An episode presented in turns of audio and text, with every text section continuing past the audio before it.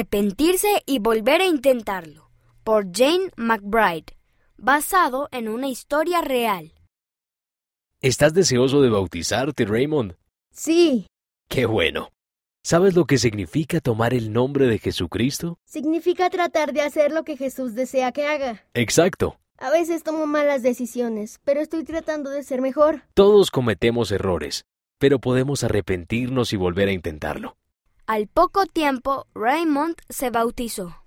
Unas semanas más tarde, Siempre me rompes las cosas.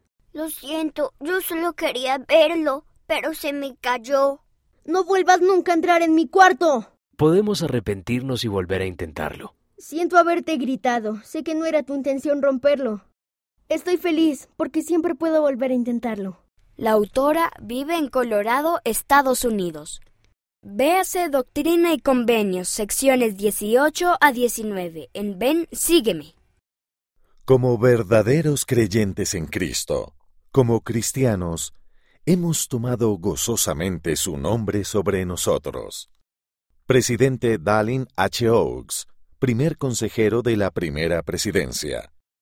El tomar sobre nosotros el nombre de Cristo. Liaona, julio de 1985, página 77.